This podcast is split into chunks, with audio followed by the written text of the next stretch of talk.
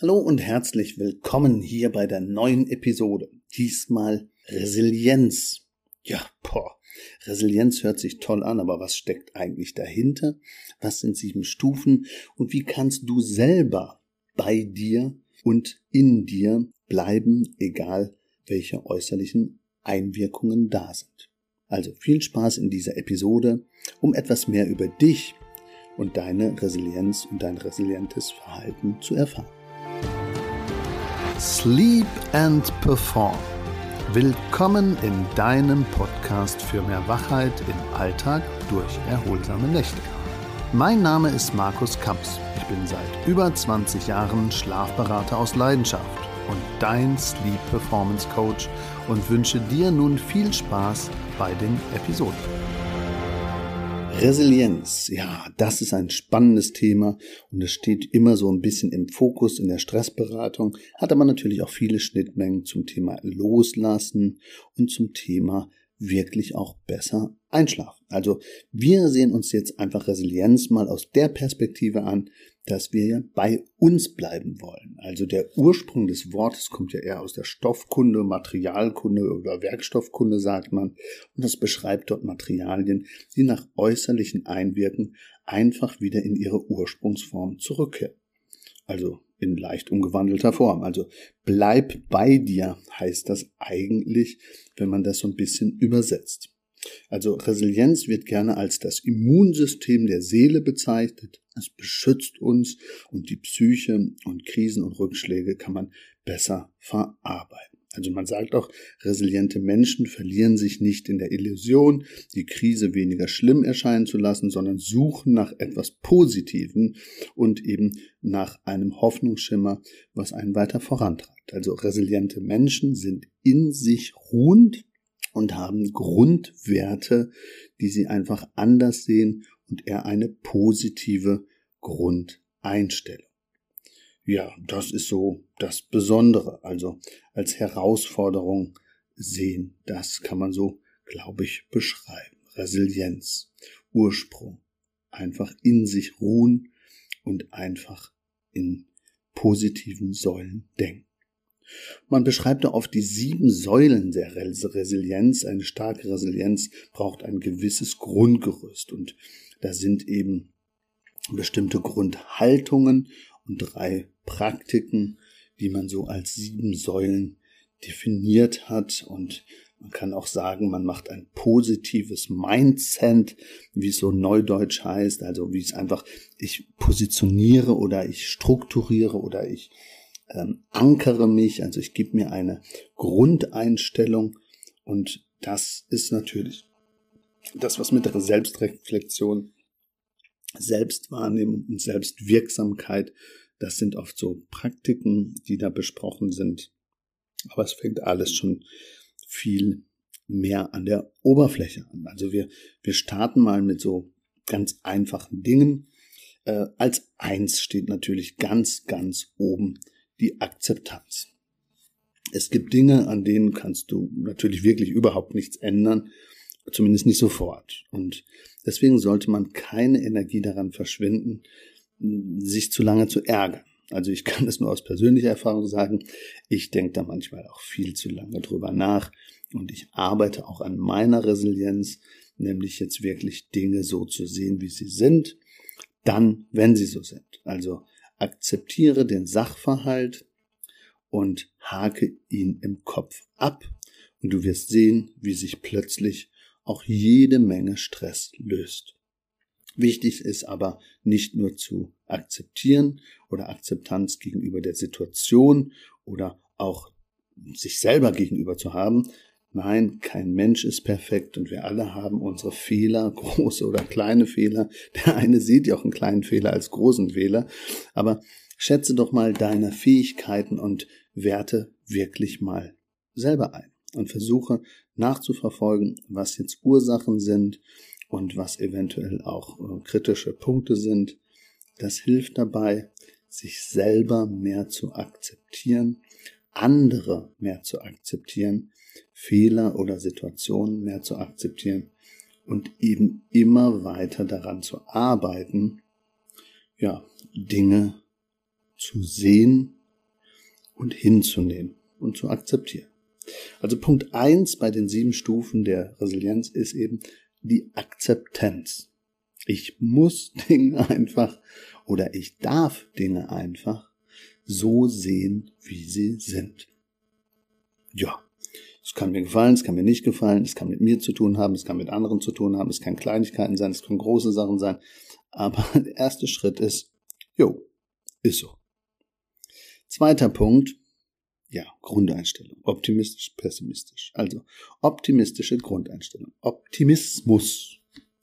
Das ist immer so leicht gesagt. Man sieht natürlich lieber auch das Negative oder viele sehen das lieber. Und diese positive Grundeinstellung zu bekommen, das ist wirklich, wirklich wichtig.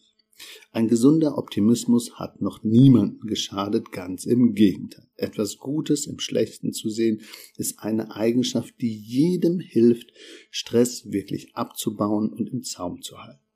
Konzentriere dich also auf das nicht auf das Negative, sondern verliere dich im, ähm, im Suchen nach dem Guten. Also kein Problemsucher, sondern Schatzfinder. Also das Gute sehen in den Dingen und nicht praktisch das Negative.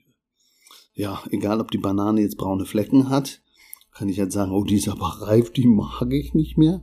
Oder hey, die ist aber reif, das ist ja super, die kann ich jetzt nehmen und da backe ich mir ein Bananenbrot raus.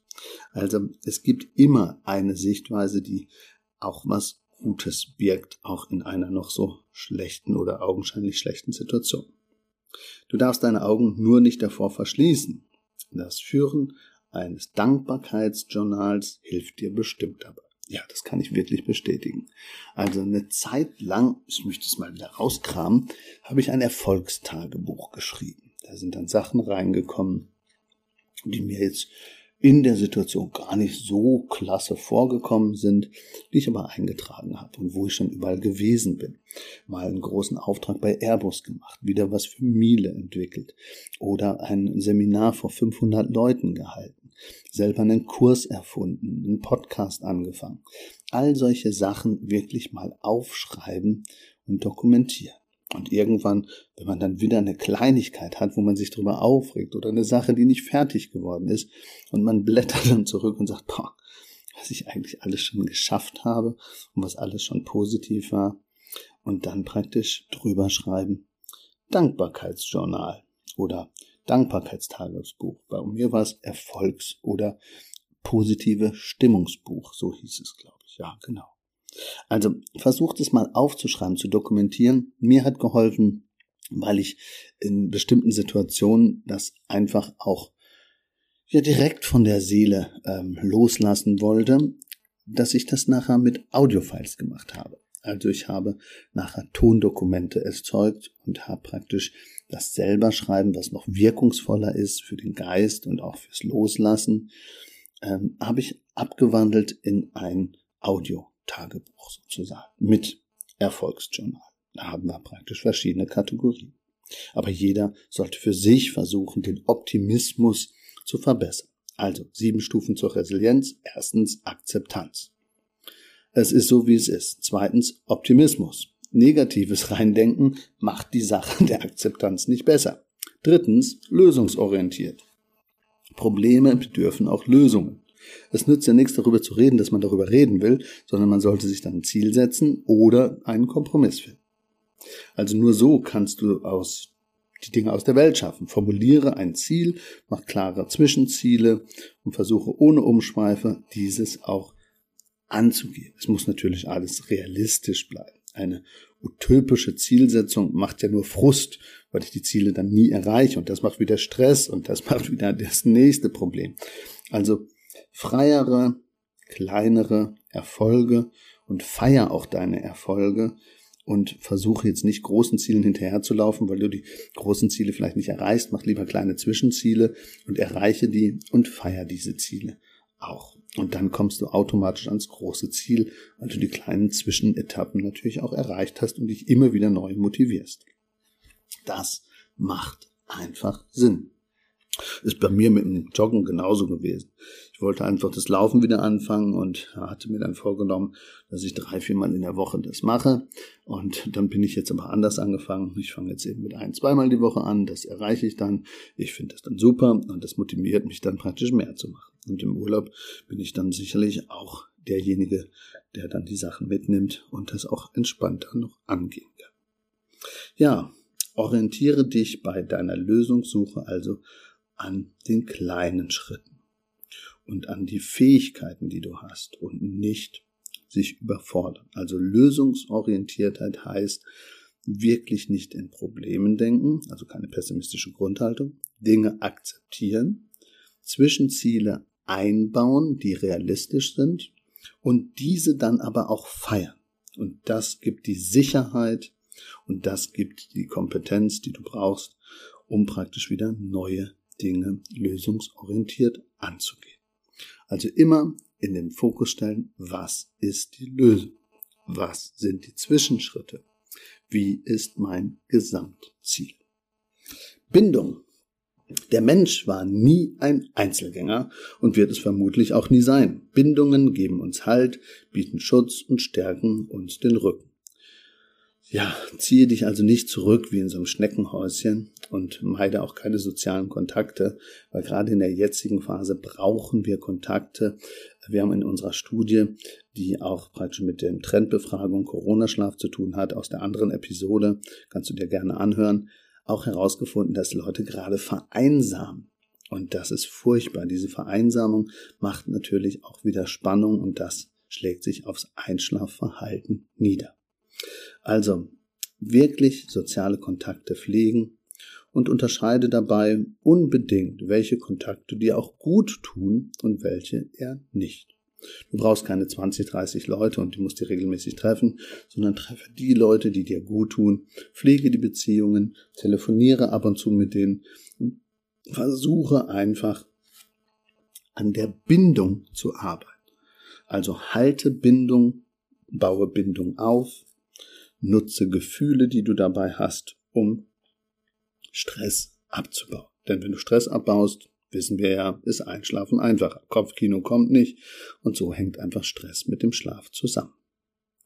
Ja, Beziehungsebene also optimieren, Kommunikation von A nach B, von A zu O, alles sicherstellen, dass gute Gefühle bei den Gesprächspartnern und bei dir dabei sind. Das ist wichtig. Je inniger die Bindung zwischen zwei Personen ist oder zwischen euch beiden ist, desto wichtiger ist aber auch eine sachliche und eine beziehungstechnische äh, Ebene, um Themen auch klarer und strukturierter zu besprechen.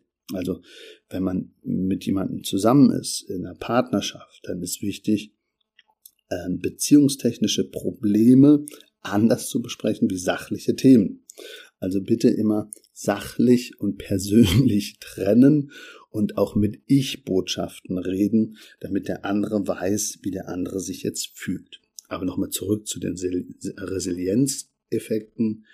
Also erstens Akzeptanz, zweitens Optimismus, drittens lösungsorientiert und viertens Bindungen pflegen und Gespräche in der Bindung auch trennen emotional und da aber praktisch darauf achten, dass wir ein bisschen, ja, die Kontakte auch halten. Oft gehen Kontakte verloren und diese Vereinsamung ist wirklich schlimm. Fünf. Resilienz Nummer fünf. Selbstwahrnehmung. Wer resilient sein möchte, braucht vor allem eins. Eine gute Bindung, nicht nur zu anderen, sondern zu sich selbst und nach innen. Diese äußert sich unter anderem in deiner eigenen Selbstwahrnehmung. Schenkst du deinem Körper genügend Gehör? Sagst du öfter, hey, Hand, was ist denn mit dir los? Warum drückst du da? Hey, Fuß, warum kannst du nicht mal laufen?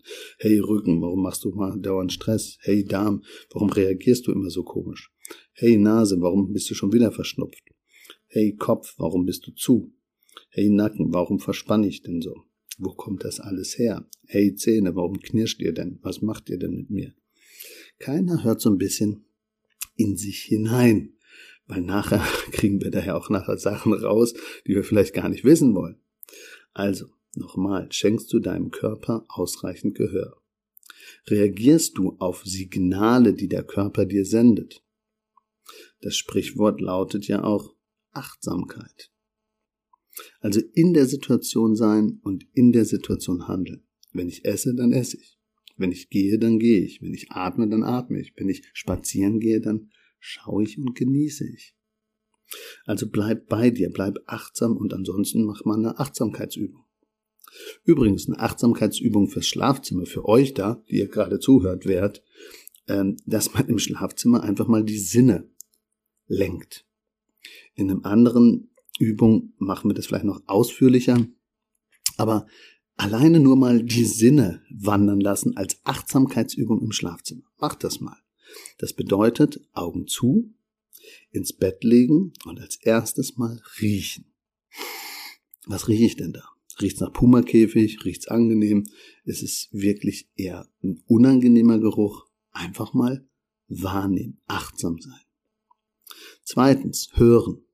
Ohren auf. Ist da Lärm? Ist da Lautstärke? Ist da irgendwas Unangenehmes? Schnarchender Partner meine ich nicht, aber wenn die Straße äh, wirklich da stark befahren ist, stört mich das. Welche Geräusche nehme ich wahr und wie sind die? Dann, wie fühle ich mich? Wie fühle ich mich im Schlafzimmer? Eingeengt, platzhabend, Rumpelkammer der Nation? Wie ist das da? Gefühle innen. Oder vielleicht sogar auch Druck und Druckgefühl am Körper. Drückt die Schulter. Wie ist das mit dem Kopfkissen? Liegt der Rücken auf? Ist mir zu warm? Ist mir zu kalt? Was macht das Bett mit mir? Also Körper. Also ruhig mal diese Gefühle, von mir ist auch Geschmack, wie schmeckt's hier, wenn ich praktisch, habe ich einen trockenen Hals, ist der Schlafraum vielleicht so trocken, dass ich mal was trinken muss. Also richtig mal alle Sinne des Körpers durchgehen. Also riechen, schmecken, hören, fühlen. Ja, das so als Achtsamkeitsübung im Schlafzimmer, um vielleicht auch mal Wahrnehmung zu lenken. Aber zurück zur Resilienz allgemein, Selbstwahrnehmung fördern. Dein Körper und auch dein Geist geben dir immer wieder gute Signale und Feedbacks. Nur leider hören wir meistens gar nicht hin. Ja, da muss ich wirklich auch an die eigene Nase packen. Das ist oft so. Aber man kann das Wohlbefinden ganz leicht verbessern, denn, denn wenn man öfter hinhört, wird man sensibler für sich. Und dann lernt man auch auf den Körper mehr zu hören und dem Körper auch mal nachzugeben. Was das mit Resilienz zu tun hat, ein gesunder Geist ist widerstandsfähiger und kann besser mit Belastungen umgehen. Also Geist und Körper, Selbstreflexion, Selbstwahrnehmung, das ist wirklich das Thema. Also hier war es jetzt ja eher Selbstwahrnehmung und der nächste Schritt wäre dann ja eigentlich eins weiter, die Selbstreflexion. Also anders als bei der Selbstwahrnehmung betrachtest du dich bei der Selbstreflexion nicht aus deiner eigenen Perspektive, also ich, sondern von außen. Die Reflexion ist damit deutlich objektiver. Also ich fühle jetzt nicht in mich hinein, oh, der C schmerzt wieder, warum schmerzt denn der C? Sondern ich gucke jetzt vielleicht von außen. Hey, da ist eine Körperpartie, die sich meldet, warum ist das denn so? Hier geht es also vielmehr darum, Handlungen, Emotionen einzuordnen und mir darüber klar zu werden, warum das oft so passiert. Also gerade die Gefühlsebene, Emotionen und Handlungen. Warum hast du so gehandelt? Was genau hat diesen Impuls ausgelöst? Warum hast du dich gerade gestritten? Warum ist das wieder passiert? Was war der Impuls, der das ausgelöst hat? Im Rahmen der Selbstreflexion geht es also den Ursachen auf der Grund und jetzt nicht dem, was gerade passiert ist.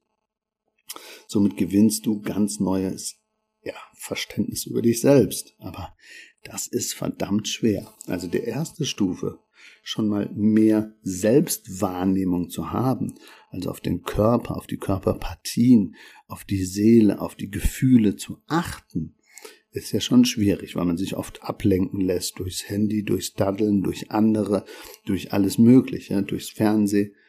Aber Selbstreflexion, dann auch noch zu sagen, ja, dieses Gefühl hatte ich oder diese Emotion ist hochgekommen oder diese körperliche Effekte hatte ich. Und dann noch zu fragen, ja, aber warum? Woher kommt das?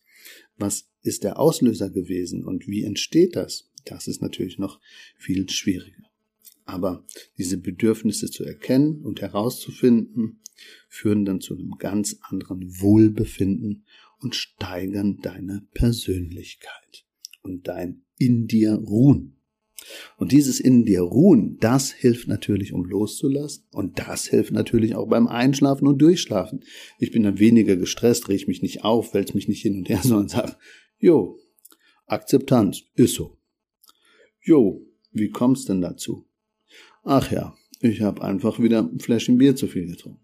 Okay, Selbstreflexion, Selbstwahrnehmung. Okay, mein Magen rebelliert. Was könnte ich tun?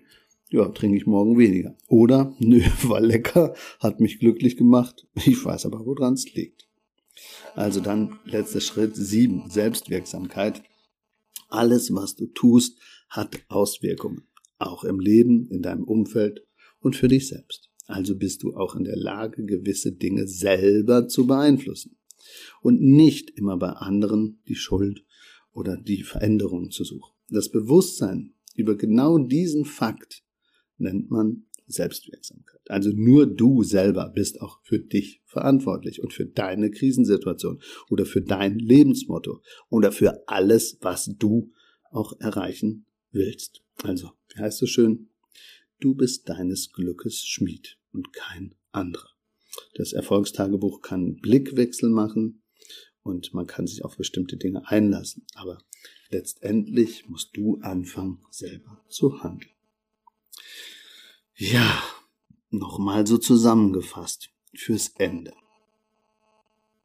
Also es fängt alles an mit den sieben Schritten, um in sich mehr zu ruhen, um praktisch widerstandsfähiger zu sein. Die sieben Säulen der Resilienz. Erste Stufe war Akzeptanz. Zweite Stufe war Optimismus. Dritte Stufe war Lösungsorientiertheit. Vierte Stufe war Bindung. Und fünfte Stufe war Selbstwahrnehmung. Aber ganz wichtig, Selbstreflexion und Selbstwirksamkeit. Nur ich kann handeln, nur ich kann was ändern. Warum solltest du jetzt Resilienz stärken? Ja, Stress ist nicht immer etwas Schlechtes.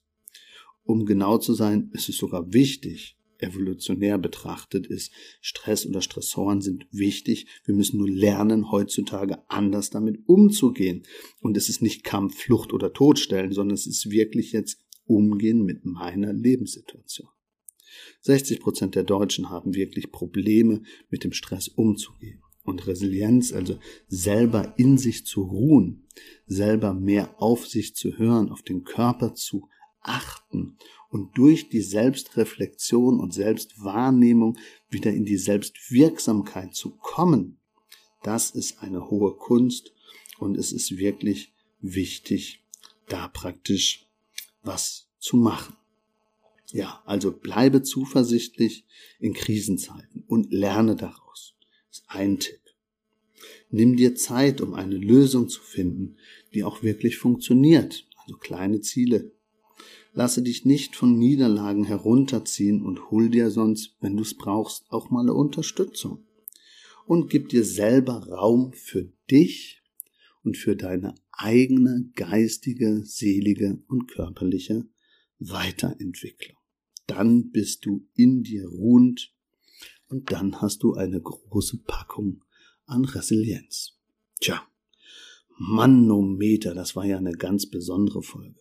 Also, wenn euch auch mal ein besonderes Thema interessiert, so wie das hier, das auch von einer Zuschauerin als Einleitung gekommen ist, dann meldet euch bitte und sagt Bescheid.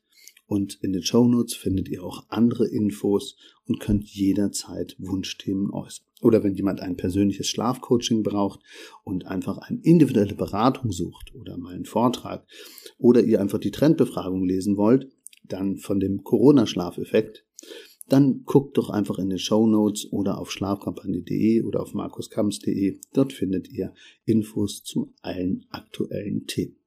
In dem Sinne erstmal allzeit guten Schlaf. Euer Schlafberater aus Leidenschaft, Markus Kamps. Schlaft schön und bleibt resilient bei euch. Achtsam von außen und innen. Gute Nacht. Ciao, ciao. Bis dann.